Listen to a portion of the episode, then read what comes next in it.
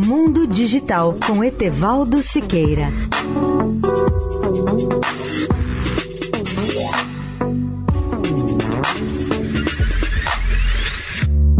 Olá, amigos da Eldorado. As novas câmeras fotográficas digitais dos nossos smartphones mais avançados estão fazendo sucesso em todo o mundo. A primeira revolução tecnológica nessa área ocorreu na década de 1990 com o lançamento dessas câmeras digitais. Mas a verdadeira revolução da eletrônica é mais recente, com a fotografia computacional.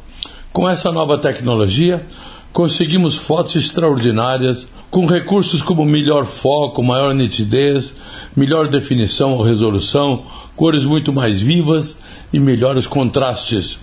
Além de tudo isso, ainda podemos introduzir em nossas fotos efeitos especiais que eram praticamente impossíveis no passado, mesmo com as câmeras analógicas mais avançadas ou mais modernas.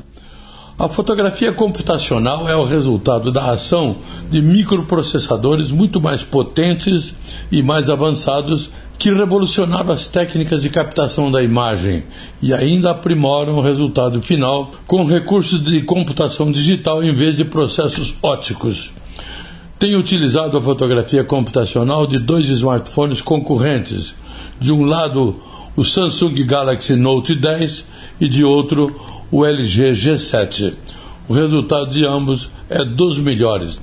Etevaldo Siqueira, especial para a Rádio Eldorado. Mundo Digital com Etevaldo Siqueira.